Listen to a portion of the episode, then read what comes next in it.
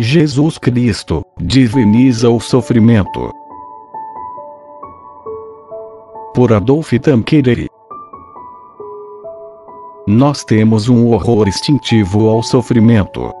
Mas Jesus, nosso Salvador, vem sofrer em nós e por nós, para enobrecer e divinizar o sofrimento.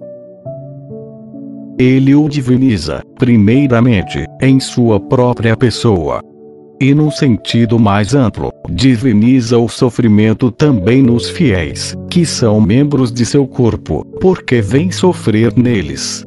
Assim, Jesus comunica as dores dos fiéis, um valor incomparável, que os faz participar, em certa medida, nos méritos dos seus próprios sofrimentos.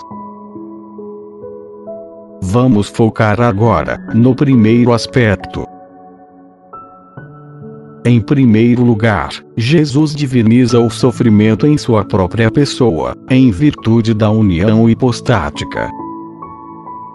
O Verbo encarnado comunica a todas as suas ações humanas um valor infinito, pois une a natureza humana e a natureza divina, em sua única e mesma pessoa.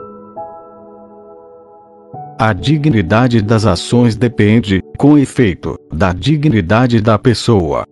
E como em Jesus há somente uma pessoa, a pessoa do Verbo, tudo o que ele faz, e tudo o que ele sofre, participam da infinita dignidade dessa pessoa.